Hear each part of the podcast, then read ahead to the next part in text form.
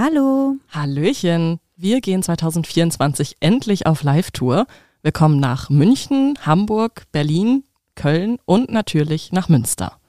Der Vorverkauf läuft bereits und da wir in einigen kuscheligen Locations spielen, lohnt es sich, besonders schnell zu sein. Alle Infos zum Vorverkauf findet ihr bei uns auf Instagram und die Tickets gibt es bei Eventim und rausgegangen. Wir freuen uns sehr auf euch und hoffen natürlich, dass ihr zahlreich erscheint.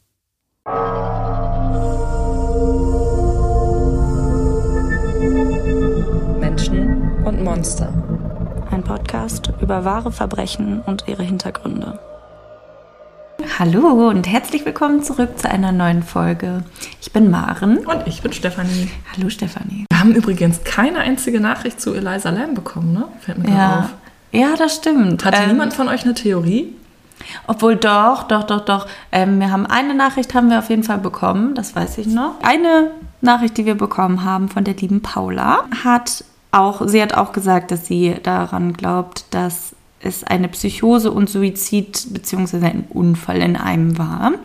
Und sie hatte noch da hinzugefügt, ähm, dass, und das fand ich sehr interessant, dass sie ja laut der Familie äh, eigentlich zum, oder an dem Tag des Todes oder des Verschwindens sehr normal und sehr glücklich mhm. gewirkt hatte, dass sie aber auch sagt, dass Menschen oft Suizid begehen, wenn es ihnen nicht am schlimmsten geht, sondern tatsächlich, wenn sie an einer Hochphase sind oder genau, wenn es einem besser geht. Weil da mehr Antrieb wahrscheinlich dann vorhanden ja, ist. Ja, ich weiß es nicht, keine Ahnung, kann gut sein. Aber das war jetzt so das, was sie gesagt hat. Wir übernehmen dafür keine Haftung.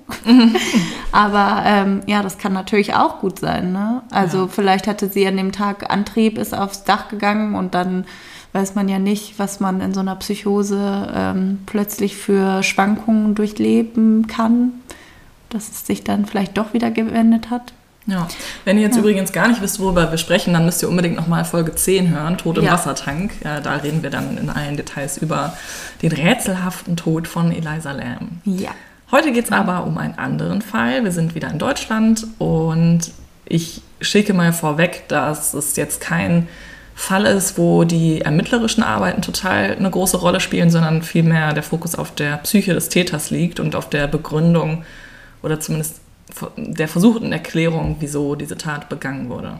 Ich bin gespannt. Bremen. Timo S. fährt an einem Sonntag im Jahr 2005 um 4 Uhr morgens zur Arbeit. Er kommt auf seinem Weg an einer Kleingartenanlage vorbei. Mitten auf der Straße sieht er etwas brennen. S. geht näher heran und wundert sich, wer mitten in der Nacht seinen Müll verbrennt. Und noch dazu in solcher Nähe zu einem Grünstreifen. Der Arbeiter alarmiert die Polizei und Feuerwehr, bevor er sich den Flammen noch weiter nähert. Irritiert rümpft er anhand des Geruchs die Nase. Es riecht irgendwie wie beim Grillabend, den seine Nachbarn gestern veranstaltet haben. Dann erhascht Timo S. einen Blick auf das, was die Flammen da verschlingen. Es ist kein Müll. Es ist ein Mensch. Hm. Bei der Leiche handelt es sich um eine Frau. Zwei Drahtschlingen sind um ihren Hals und ihre Knie geschlungen. Diese sind aber so locker, dass sie offenbar nicht zur Fesselung oder zur Erdrosselung taugen. Kleidung trägt die Tote nicht, diese kann aber auch durch die Flammen bereits verbrannt sein. Auch ihr Gesicht ist bis zur Unkenntlichkeit entstellt. Die Einsatzkräfte kommen wenig später an der Kleingartenanlage an. Inzwischen geht langsam die Sonne auf und die Vögel haben zu zwitschern begonnen. Die Idylle der Kleingartenanlage steht in völligem Kontrast zu der Hektik, die auf der kleinen Straße herrscht. Feuerwehrmänner rollen Schläuche aus, Blaulichter zucken. Die Polizisten nehmen die Aussage von Timo S. auf. Dann machen sie sich auf die Suche nach weiteren Zeugen. Plötzlich kommt ein Mann auf die Beamten zu. Es ist der 35 Jahre alte Gregor T., der eine Parzelle in der Kleingartenanlage gemietet hat. Aufgeregt berichtet er den Polizisten, dass er seine Frau vermisst. Die beiden hatten sich am Vorabend in ihrem Garten aufgehalten, um dort zu arbeiten. Nach dem Abendessen wollte die Frau sich wärmere Kleidung aus der nahegelegenen Wohnung holen. Gregor T. hatte auf sie gewartet, war aber irgendwann auf dem Sofa eingeschlafen. Er zeigt den Polizisten ein Foto von seiner Frau und führt sie anschließend zu seiner Parzelle. Den Ermittlern bietet sich ein friedliches Bild. Es gibt Gemüsebeete, Apfelbäume und ein kleines Häuschen. Es gibt ein Foto des glücklichen Paares, eine kleine Küchenzeile und ein Schlafsofa. Hier hatten Gregor und seine Frau Susanne T. zwei Nächte schlafen wollen um das Wochenende über gemeinsam an ihrem Garten zu arbeiten. Die Ermittler bitten Gregor T., sie auf die Wache zu begleiten. Dort stellen sie ihm in einem Vernehmungsraum weitere Fragen zum Verschwinden seiner Frau. T. muss noch einmal im Detail erklären, wann er Susanne zuletzt gesehen hat. Die Beamten wollen außerdem wissen, wieso er sich über ihr Verschwinden nicht schon früher Sorgen gemacht hat.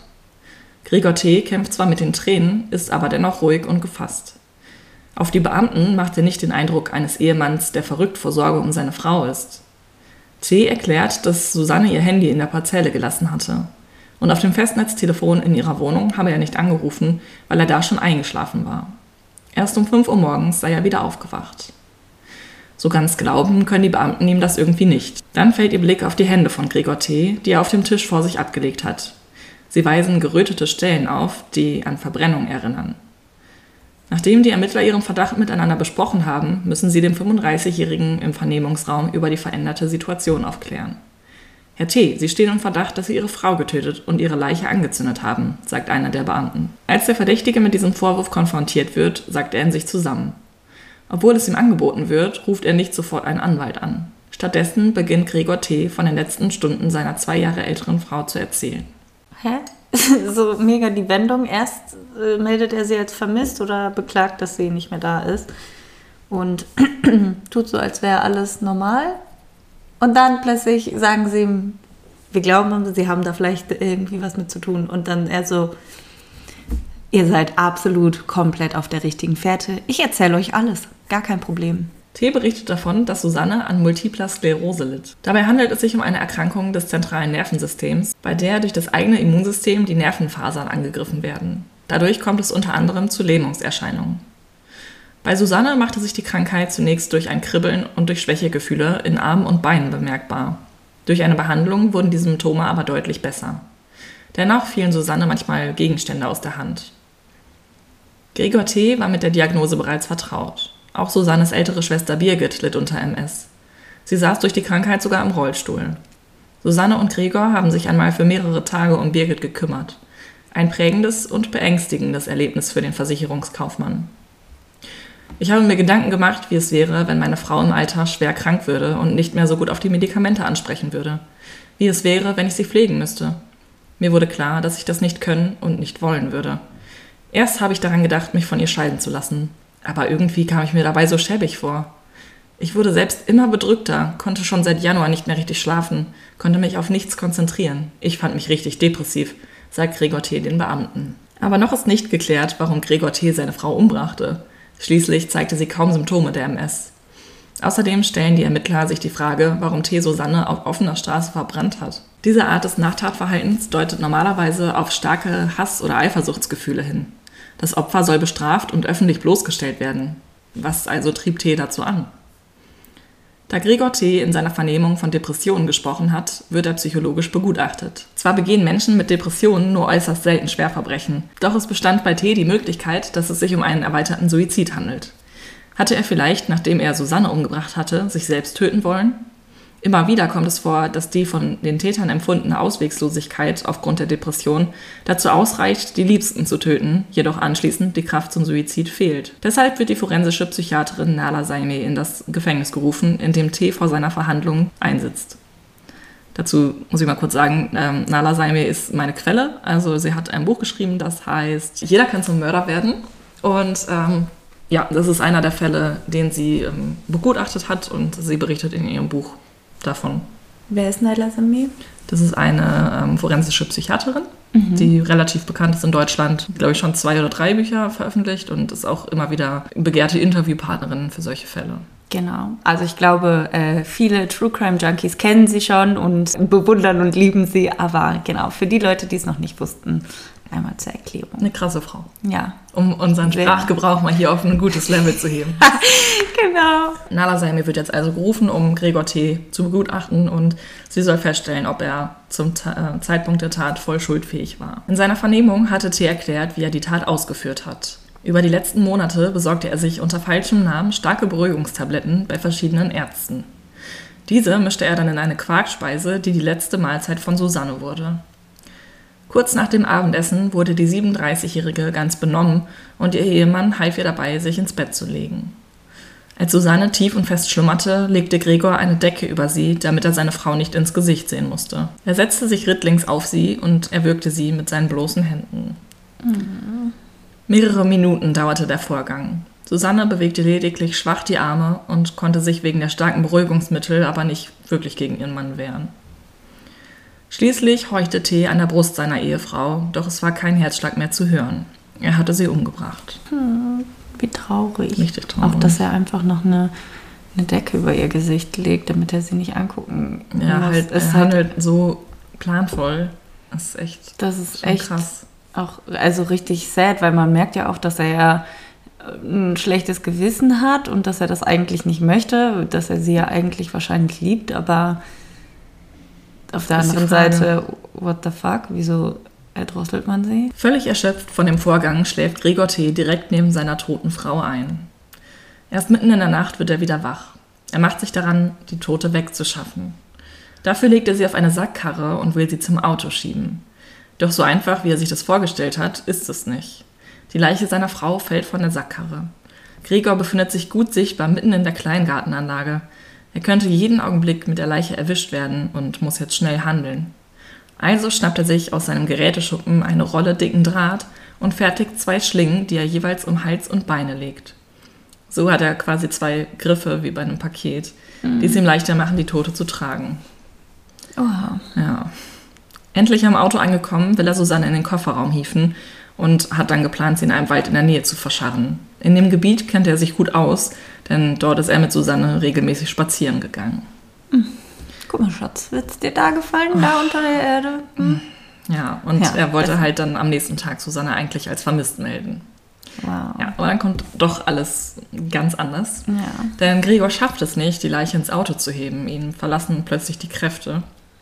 Also muss ein anderer Plan her.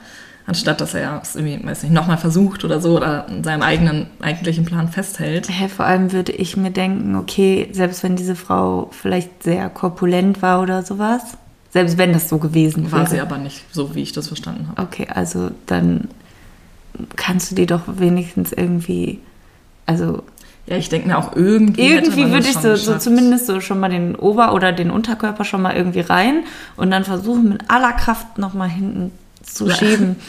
How to Leichenbeseitigung von Maren. Mit, demnächst gibt es ein Tutorial von mir. Wir können das gerne einmal durchspielen mit Stefanie. ich glaube, ich bin zu schwer für dich. Ja, Nein, wie dem auch sei, also er hat jedenfalls sehr schnell dann von seinem Plan Ja. abgelassen, was ich nicht wirklich verstehen kann, weil er bis dahin super planvoll vorgegangen ist Mhm. und er jetzt seinen ganzen Plan über den Haufen wirft und daraus halt dann folgt, dass er super schnell entdeckt wird. Aber wir schauen mal, wie es Ja. weitergeht. Ja, Gregor T. zehrt also das Bündel auf die angrenzende Straße. Was man halt. dann- Ja, einfach halt auf die Straße, so mitten auf die Straße. Improvisation ist alles. Ja, in seinem Auto hat er noch einen Benzinkanister und damit übergießt er jetzt seine Frau und dann zündet er sie an. Dabei zieht er sich leichte Brandverletzungen an den Händen zu, die später zu seiner Überführung beitragen. Also kann man schon sagen, dass Hass wohl nicht das Motiv für die Tat war, sondern vielmehr hat Gregor T. sich für eine ziemliche, ziemlich barbarische Art der Leichenvernichtung entschieden, nachdem er schnell umplanen musste. Ja, wow. Also quasi einfach nur eine praktische Entscheidung. Ja, für ihn irgendwie hat er ja richtig schnell aufgegeben plötzlich und es scheint ja, sein Antrieb scheint ja wirklich sehr, sehr niedrig zu sein. Irgendwie ein bisschen merkwürdig, weil ich mir denke, ein erwachsener Mann, wenn er es schon fertig gebracht hat, sie überhaupt zu, mit seinen eigenen Händen Ja. zu ersticken und zu erdrosseln, dass er das dann nicht irgendwie weiter schafft, sie da reinzuzerren ins Auto oder irgendwie reinzu. Ich meine, müssen wir jetzt mal so denken, sie ist tot, das Ja. heißt, sie kann keine Schmerzen spüren oder sowas. Da könntest du sie ja auch einfach wirklich, also das klingt jetzt echt hart, aber dann könnte man ja wirklich quetschen und quetschen Ja. und irgendwie da versuchen, irgendwie mit aller Kraft noch was zu machen, anstatt sie dann einfach auf der Straße liegen zu lassen. Ja, vor allem, er weiß ja, was für ihn auf dem Spiel steht. Ja, eben. Und die andere Sache, die ich mich gefragt hatte, hattest du nicht gesagt, dass ihr Gesicht so entstellt war? Durch die Flammen, ja. Ach so, durch die Flammen. Okay, ich dachte Genau, vorher ja. ja. schon, okay. Ja, dann. Weird. Ja. Mhm. Ja, aber jetzt ist natürlich immer noch die Frage unbeantwortet, warum Susanne eigentlich sterben musste. Gregor T. hätte sich schließlich auch einfach von seiner Frau scheiden lassen können, um eine Zukunft mit der pflegebedürftigen Partnerin Dem aus dem Weg zu gehen, Genau. quasi. Ja. Ja. Was also trieb ihn dazu, eine solche Tat zu begehen? Er hat nie mit Susanne darüber gesprochen, Sterbehilfe zu leisten, wenn es ihr jetzt irgendwie besonders schlecht geht. Deswegen kann man jetzt sein Handeln nicht ähm, als, naja, Leid Ja. ersparen oder so begründen. genau. Also es Zumal- war nicht ihr Wunsch. Nee, genau, es war nicht ihr Wunsch, zumal es ihr eigentlich gut, Gut ging, ging, in dem Moment, ja. In der Vernehmung spricht T über die Gedanken, die ihn in den Monaten vor dem Mord plagten. Mir ist klar geworden, wie sehr ich mich ekeln würde, wenn sie gelähmt wäre und am Ende ihre Ausscheidung nicht mehr kontrollieren könnte. Und weiter. Ich habe mich da so richtig reingesteigert. Wenn wir abends am Tisch gesessen haben, habe ich mir vorgestellt, wie es wäre, wenn sie im Rollstuhl gelähmt am Tisch säße und ihr der Speichel aus dem Mund liefe. Oh, was ein abartiger Mann, ey. Außerdem hat T Angst davor, dass sich die Persönlichkeit seiner Frau durch die MS verändert. Dazu kann es in wenigen Fällen kommen. Der 35-Jährige gibt zu, in dieser Zeit Selbstmordgedanken gehabt zu haben. Er fühlte sich dem Leben mit seiner Frau nicht gewachsen. Doch irgendwann verrückte sich der Fokus auf Susanne. Wäre es nicht viel einfacher, wenn stattdessen sie sterben würde? Gregor T. ist nicht mehr glücklich in der Beziehung. Man hat sich aneinander gewöhnt, alles ist alltäglich und irgendwie langweilig geworden.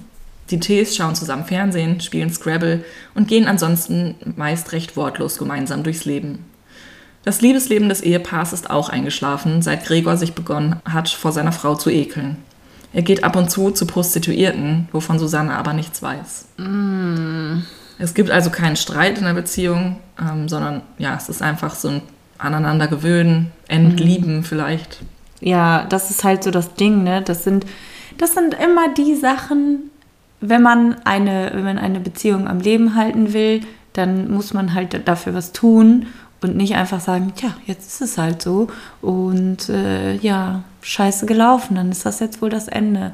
Irgendwie macht er es sich sehr einfach und ganz ehrlich, er ist von seiner Frau angeekelt, ich bin von ihm angeekelt. Das ist ein Bäh, wirklich. ugh.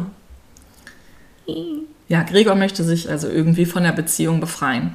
Doch Susanne, ihre Familie und die gemeinsamen Freunde sind alles, was er im Leben hat. Sein Vater ist gestorben, als er ein Teenager war, und zu seiner Mutter hat er vor Jahren den Kontakt abgebrochen. Sie ist eine kalte und distanzierte Frau, die sich in seiner Kindheit nicht besonders um Gregor gekümmert hat. Und auch sein Vater war jetzt kein liebevoller Mann, das war ein Trinker und er ist auch immer wieder gewalttätig geworden. Gregor sagt auch in der Vernehmung, dass es für ihn eine Erleichterung war, als der Vater dann endlich an einer Leberzirrhose gestorben ist. Okay. Aber in dem Sinne irgendwie. Ja, es ist verständlich, klar. Ja, was heißt verständlich? Also- aber ja. Also, ja. Ich weiß, was er meint. Ja. Ich kann es nachempfinden. Ja, in seiner Kindheit hatte Gregor aber eine sehr enge Beziehung zu seiner Großmutter, die ähm, da, soweit ich weiß, auch mit in dem Haus gewohnt hat und sich eigentlich, also eigentlich irgendwie so ein bisschen der Mutterersatz für ihn war. Sie hat sich um ihn gekümmert und er hat sie auch sehr geliebt. Jedoch ist sie gestorben, als er elf war und danach ging es für Gregor ja so ein bisschen bergab mit seinem Leben. Okay. Susannes Familie aber hat Gregor super herzlich aufgenommen, als sie sich vor vielen Jahren kennengelernt haben. Bei den Schwiegereltern fühlt er sich wohl und zugehörig. Auch die gemeinsamen Freunde weiß er zu schätzen. All das würde er verlieren, wenn er sich von seiner Frau scheiden lassen würde. So kommt Gregor zu dem Entschluss, dass es leichter wäre, wenn Susanne einfach verschwindet. Er plant die Tat lange im Voraus, besorgt die Tabletten und überlegt sich eine Strategie, wie er mit dem Mord davonkommt. Und er will Susanne einen letzten schönen Tag bescheren. Denn er ist ihr ja nicht böse, er will sie nicht quälen, sagt er.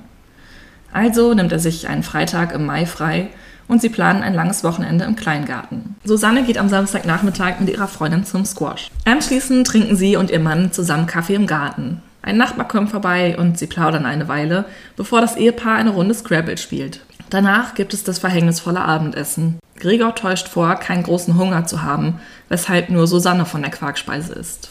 Was hältst du davon, dass er hier noch so einen schönen letzten Tag machen wollte? Ähm, abartig. Also ganz ehrlich, ich habe keinen Respekt vor ihm. Und ich finde seine Ansicht richtig, richtig armselig, weil what the fuck, wie kann man denn sich selbst über alles stellen und vor allem über das Leben der Frau, die man eigentlich vorgibt zu lieben? Und ähm, das ist irgendwie so ein bisschen, fühlt sich das so an, als würde er seine Karma-Punkte nochmal ein bisschen aufbessern wollen, bevor er dann komplett reinscheißt. Um es jetzt nochmal beim sprachlichen Niveau hier zu halten. Irgendwie finde ich das so ein bisschen, ob, ob er sich damit selber ein bisschen beruhigen möchte, ob er sein, sein schlechtes Gewissen damit ein bisschen Ja, wieder vielleicht. ausbessern möchte. Aber ja, lächerlich. Lächerlich, weil im Endeffekt, sorry, macht es aber keinen Unterschied, weil sie ist danach tot. Ja, klar. Das und ist sie halt- wollte das ja nun mal nicht. Genau. Also, Also sie hat sprich, ja keine Wahl. es ist für ihn und nur für ihn Ja, gedacht, stimmt. dieser Tag, ja. Damit er das so begründen kann. Aber ich habe ihr doch noch einen letzten schönen Tag gegeben. Ja. Wow. Bitch, sie wollte gar nicht sterben. In der psychologischen Begutachtung soll vor allem festgestellt werden, ob Gregor T. zum Tatzeitpunkt depressiv war. Er beschreibt zwar, dass er zunächst Selbstmordgedanken gehabt hat. Nala Saime erklärt jedoch, dass diese Überlegungen bei T. unemotional waren. Für ihn war es ein logischer Entschluss, den er schließlich wieder verwarf, weil eine andere Variante ihm sinnvoller erschien. Von typischen Symptomen einer Depression, wie etwa der Antriebslosigkeit im Alltag, konnte T. nichts berichten. Die Probleme, die er in der Vernehmung beschrieben hat, also dass er sich jetzt nicht auf seine Arbeit konzentrieren kann ähm, und irgendwie so ein bisschen nicht so fröhlich war, rührten lediglich daher, dass er in dieser Zeit überlegt hat, wie er seine Frau umbringen kann. Und dass ihn das belastet und irgendwie in der Konzentration stört, ist nicht weiter verwunderlich. Ich glaube, Nee. so würde es wahrscheinlich jedem normalen Ja. Menschen gehen. Ja. Und ich meine, jeder hat mal gute und mal schlechte Phasen. Das hat nicht unbedingt erstmal zu bedeuten, dass man an einer Depression erkrankt ist, sondern nein, aber es kann ja verschiedene Gründe haben, weshalb man sich vielleicht einfach mal nicht so on track fühlt und das ist ziemlich einfach, da zu sagen, ja, ich habe Depressionen und deswegen habe ich das gemacht. Ja. Das ist schon wieder so ein bisschen eine Ausrede suchen, finde ich. Ja. Ja. Hören wir mal weiter, was rausgefunden wurde. Abgesehen von der Tat, die Grigor T. begangen hat, beschreibt die Gutachterin als einen ganz normalen, ja vertrauenserweckenden Menschen. Er ist intelligent, freundlich und weiß sich gut auszudrücken. Die Gutachterin kommt zu dem Schluss, dass T. voll schuldfähig ist. Er hat keine Depression oder Schizophrenie, keine Persönlichkeitsstörung und hat außerdem eine intakte Impulskontrolle. Er ist in seinem Leben ja dazu in der Lage gewesen, längere Zeit Beziehungen aufrecht zu erhalten und hat die Tat halt wirklich, ja, sehr gut geplant, kann man sagen. Intensiv, ja. Also hat sich auf jeden Fall sehr damit beschäftigt. Gregor T. ist sich dessen bewusst, dass er einen Fehler gemacht hat. Ob er die Tat bereut, ist jedoch nicht bekannt. Also er kann halt einsehen, dass er was Unrechtes getan hat, was ja der Inbegriff der Schuldfähigkeit ist. Aber ja, Ja, man weiß halt nicht, ob, also würde mich interessieren tatsächlich, ob er es bereut, ob er es heutzutage anders gemacht hätte. ganz ehrlich, soll ich dir meine Vermutung darüber sagen? Ich glaube nicht, dass er es bereut, weil wer so über seine eigene Frau spricht und sagt, dass er angeekelt und angewidert ist und dass er selber nichts verlieren möchte. Er möchte die, die sozialen Kontakte und die familiären ähm, Umstände nicht verlieren, wenn er sich von ihr scheiden oder trennen lässt, wie auch immer. Ähm, und dann zu entscheiden und so lange Hand vorab zu planen, okay, dann bringe ich sie um, obwohl sie das ja eigentlich gar nicht möchte, weil ähm, ja, mich selber umbringen, das ist jetzt irgendwie auch nicht so ganz Das, was er wollte. das, was ich will. Ähm, dann gehen wir mal, sage ich mal so in dem Sinne, den Weg des geringsten Widerstandes und naja. naja, aber also in dem Sinne für sein eigenes Wohlergehen. Also glaube ich, dass er vielleicht nur in dem Sinne bereut, dass nicht, Dass er geschnappt wurde. ja, genau, dass er geschnappt wurde, weil er da in dem Moment zu schwach war, um sich eine andere, bessere Alternative zu überlegen vielleicht. Vor Gericht kommt noch ein anderes mögliches Mordmotiv zur Sprache: Habgier. Auf das Leben von Susanne war eine Lebensversicherung abgeschlossen. Wäre die Summe an Gregor ausgezahlt worden, hätte ihm das zwar kein Vermögen beschert, aber dennoch wäre das ein bisschen ja, finanzielle Entspannung gewesen. Am Ende wird Gregor T. wegen des Mordes an seiner Frau zu einer lebenslangen Haftstrafe verurteilt. Ich weiß jetzt nicht, was genau als Mordmotiv angeführt wurde, das ähm, stand da nicht, aber ich denke mal, das ist ähm, Heimtücke. war. Heimtücke, ja, würde ich auch sagen. Ja, weil Sie konnte ja nicht also ahnen. heimtückischer kannst du ja jemanden Ja. nicht umbringen. Das geht gar nicht. Ich habe mich auch gefragt, wie kann man unter falschem Namen bei einem Arzt irgendwo Schmerz- und Beruhigungsmittel. Als Privatpatient, also als äh, Selbstzahler. Nicht als Privatpatient, sondern Selbstzahler, das meinte ich. Also er hat halt gesagt, er hat gesagt, ähm, keine Ahnung, vielleicht hat er gesagt, dass er nicht irgendeine Krankenkasse hat. Nee, keine Ahnung, wie, nee, du hast recht. Also man kann ja einfach als Selbstzahler zum Beispiel zum ähm, Physiotherapeuten gehen und sagen, ich hätte gern die und die Behandlung und Ja, ich bezahle ja. das selber, weil man keine Rezepte Aber du brauchst ja zumindest eine Aber- Krankenkassenkarte, entweder ob es jetzt von der Krankenkasse privat oder Ja, wobei das war auch ist. 2005, vielleicht war das noch irgendwie ein bisschen anders. Auf jeden Fall, ja, oder er hat sich eine gefakte Krankenkassenkarte geholt, ist hingegangen und dann, Ja, aber ich glaube, das macht man nicht so leicht, oder? keine Ahnung. Also wie dem auch sei, er hat es auf jeden Fall irgendwie unter falschem Namen geschafft, sich das zusammenzusuchen. Und ich finde das, dass man überhaupt schon, weil mir würde jetzt kein Weg einfallen, irgendwie so an die Medikamente zu kommen, dass man überhaupt schon so einen Weg ausklügelt und austüftelt, um an Sachen zu kommen, mit denen er sich dann quasi danach noch einen größeren, weiteren Plan bastelt, ist schon richtig abartig. Also was ich halt nicht verstehe, ist, er hatte sich, also er hat sich das Leben mit seiner Tat quasi so schwer gemacht, Ja. weil erstens, gut, okay, dadurch, dass er seine Frau ähm, mehr oder weniger ruhig gestellt hat, hatte er natürlich eine viel leichtere Chance, sie zu erwürgen. Aber im Endeffekt hätte er das auch einfach machen können, wenn sie schläft oder hätte sie halt vorher einmal mit irgendeinem Gegenstand auf den Kopf schlagen können. Und dann hätte er sie einfach in seinem Garten, wo er eh schon mit ihr war, verbuddeln können. Ja. Aber sie halt auf, also ich verstehe halt diesen Akt nicht, sie auf die Straße zu legen. Also das verstehe, er hatte es so gut geplant und er wollte sie dann ja im Wald verscharren und vermisst melden und dann sie mitten auf die Straße zu legen und anzuzünden, wo du dir Ja. sicher sein kannst, das wird in, den nächsten, in der nächsten Stunde wahrscheinlich bemerkt. Naja, wenn dann, äh, ja, ich weiß, was du meinst. Aber vielleicht ist es da auch schon so ein bisschen gewesen, weißt du, er hat sich vorher so einen Kopf drum gemacht Mhm. und ich glaube, dass du in so einer Situation natürlich auch im, im Denken eingeschränkt bist. Du bist natürlich wahrscheinlich irgendwie total panisch Ja, und äh, dann handelst du halt irgendwie vielleicht auch gar nicht mehr logisch. Aber Nicht mehr. Ja. Mhm. ja, irgendwie, ich finde es so krass, darüber nachzudenken, dass sie ja eigentlich noch keine großen Anzeichen der Krankheit gezeigt hat und dass er sich dennoch dazu entschlossen hat, ihr Leben so früh zu beenden, weil Mhm. Mit er sich 37. selber geekelt hat, dass sie irgendwann mal so enden könnte, was ja, Ja. noch gar nicht irgendwie irgendwo geschrieben stand, Nee. dass es äh, wirklich so kommen wird. Mm. Da ist ja auch jeder Krankheitsverlauf irgendwie individuell. Auf jeden Fall. Die Medikamente haben mir auch voll gut geholfen zu dem Zeitpunkt. Und- Klar, man weiß nicht, wie es läuft auf lange Sicht. Weißt du, was das für mich irgendwie so ein bisschen impliziert, dass er sich so äh, quasi über sie stellt und dass er sagt, okay, ihr Leben ist vielleicht sogar eh weniger wert und deswegen muss sie aus dem Weg geschafft werden, mein Leben ist mehr wert. Ich finde, das zeigt, dass er einfach mega der Narzisst ist auch so ein bisschen und auf der anderen Seite, glaube ich, super unzufrieden ist mit sich selber. Irgendwie so ganz so ein weirder, so eine weirde Kombi daraus, weil ich glaube, mh, er wollte so den Teil aus seinem Leben verbannen und wegschaffen, Der der ihn, ja, macht. der ihn unglücklich macht, der ihn irgendwie so ein bisschen so, ja, der ihm Kopfzerbrechen gibt, weil er eigentlich sein Leben ganz geil findet, aber den Teil findet er nicht geil und das wollte er wegbringen. Eigentlich findet er sich selbst und den Rest bis dahin ganz gut, aber nur das nicht. Ja, ich finde es halt so krass, dass er überhaupt ähm, auf diese Idee gekommen ist. Also, es wäre halt, ja, gut, er hätte dann natürlich ihre Familie irgendwie verloren. Ja, Aber es wäre ja so leicht gewesen, einfach zu sagen, du, Susanne, äh, das mit uns funktioniert so nicht mehr. ja, Ich habe einfach keine Gefühle mehr für dich. Ich meine, klar ist das ein super schmerzhafter und langwieriger und anstrengender Prozess, gar keine Frage, wenn du deine Partnerschaft, die über Jahre hinweg gedauert hat, beendest.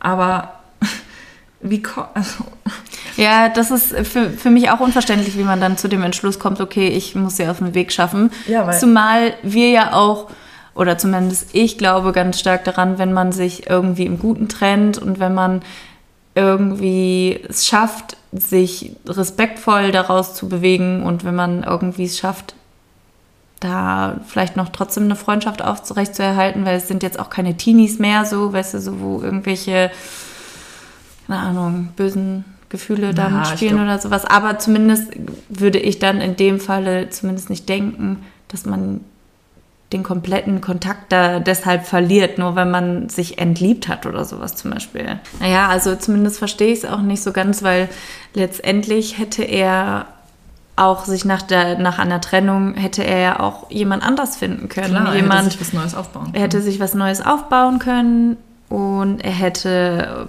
keine Ahnung, vielleicht mit jemand anders eine Familie gründen können. Er hätte vielleicht auch einfach Ja, irgendwas anderes machen können. können. Ja. Ähm, ja, und stattdessen hat er sich halt dafür entschieden, seine Frau zu töten.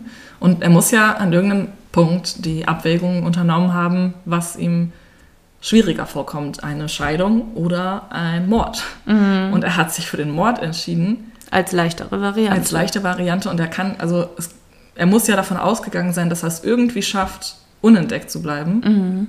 Weil sonst hätte ihm ja klar sein müssen, dass er auch, wenn er sie tötet, dass er auch dann alles verliert, was er wollte, noch mehr verliert sogar. Ja, Sein ganzes Leben quasi ruiniert. ja.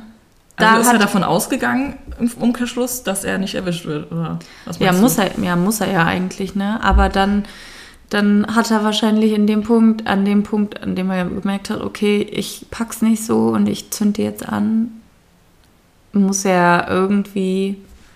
Ich weiß nicht, ich check's auch gar nicht, weil selbst dann, dass er dann sich so innerhalb weniger Ja. Stunden, Minuten, Stunden, was weiß ich, dazu entscheidet, einfach auszupacken.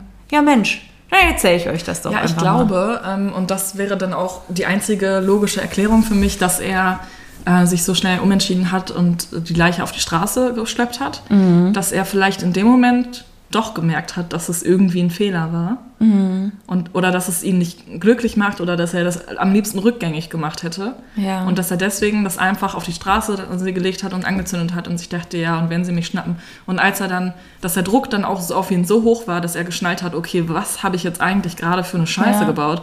Und dass er dann, als die Ermittler ihm auf die Spur gekommen sind, dass er sofort eingeknickt ist.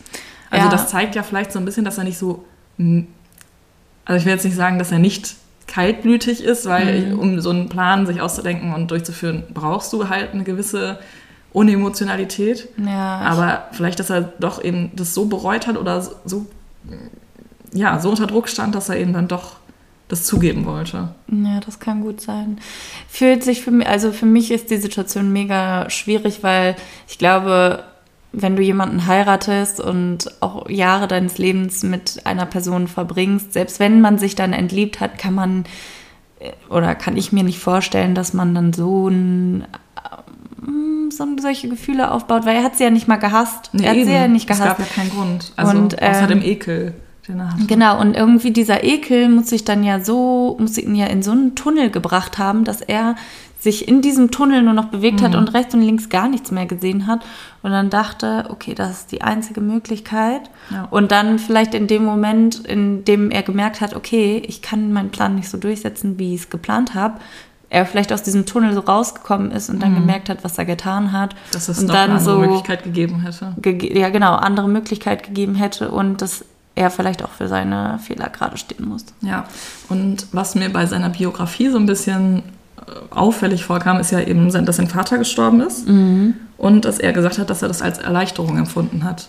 Und vielleicht ja. hat er irgendwann im Prozess dieser Gedankenfindung vom, von der Scheidung zum Mord hin, beziehungsweise über Selbstmord zum Mord hin, ähm, gedacht, ah, da, damals, als mein Vater ja auch so eine große Belastung für mein Leben war, dann ist er Ja. einfach gestorben. Das war irgendwie die leichteste Möglichkeit oder die leichteste Lösung. Okay. Vielleicht. Ja. Also wissen wir Aber nicht. ja, nee, das macht tatsächlich, sage ich mal, Sinn, weil das hat er ja dann schon mal so erfahren und dann ist das vielleicht erstmal die leichtere Wahl.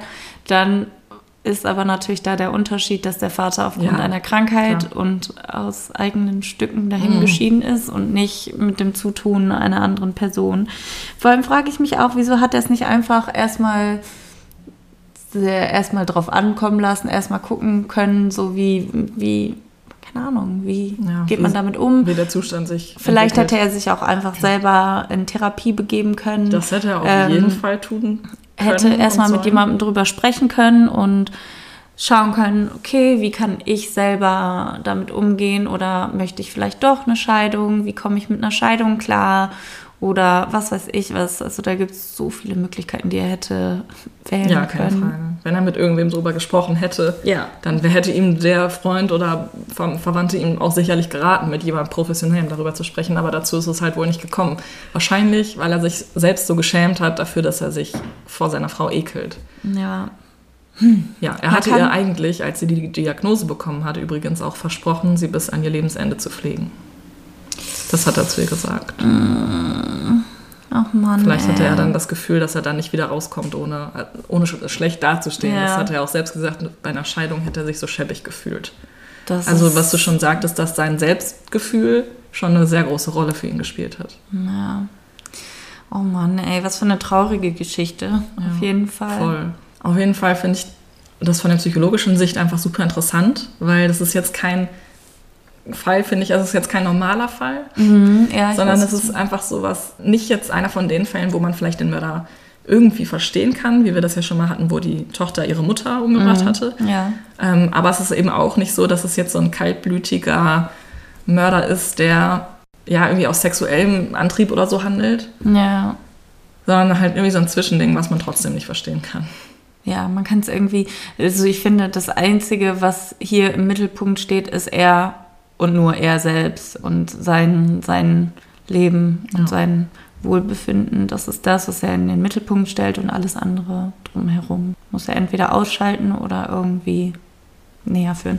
Genau, 2005 ist der Mord ähm, passiert. Wann genau die Verurteilung war, weiß ich nicht. Er könnte theoretisch irgendwann Mal wieder bald in rauskommen. den nächsten Also, Jahren rauskommen. Ja. ja, crazy. ja, so viel zu meinem Fall. Hast du denn noch einen Witz für uns, um uns zu erheitern? Okay, ja, das war jetzt eher schon sehr äh, heftig. Also ich muss sagen, es liegt mir schwer im Magen, jetzt so darüber noch zu denken.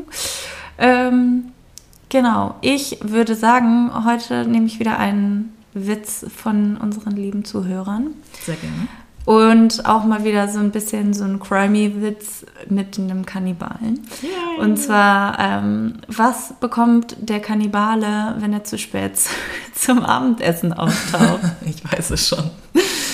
Dann, dann, dann lass es uns doch wissen. Die kalte Schulter. Yay, Ich fand den wirklich sehr Ich fand den auch ja. richtig lustig.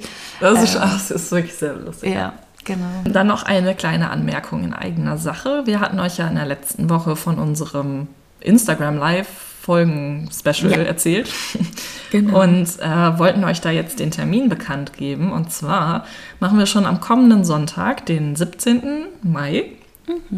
Wann genau, wissen wir noch nicht. Das hängt auch ein bisschen tatsächlich vom Wetter ab, aber eher so gegen späten Nachmittag, Abend. Genau. Irgendwann zwischen 17 und 20 Uhr fangen wir wahrscheinlich an. Ja, Das verkünden wir genau. dann noch bei Instagram. bei Instagram selbst.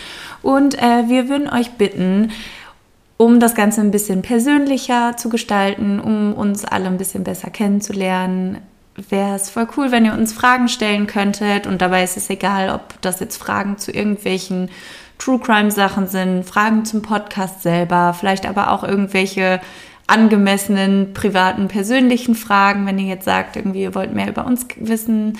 Ähm, wir filtern natürlich vorher ein bisschen raus, was ähm, wir für angemessen halten, euch alle allen mitzuteilen. Aber ja, wir würden uns freuen, was auch immer euch in den Kopf kommt. Alles, was ihr schon immer mal Das- über uns wissen wolltet. Genau, das Lieblingsessen, der Lieblingspodcast, was weiß ich, alles Mögliche. Lasst es uns wissen, was euch interessiert. Genau, also ihr könnt uns natürlich die Fragen dann live auch bei dem Auch Instagram stellen. stellen, aber Genau. bei dem Instagram, Bei bei, dem Instagram live stellen. Wir würden uns sehr freuen, wenn ihr uns schon ein paar Fragen vorab schickt, damit wir uns so ein bisschen vorbereiten können. Und Genau.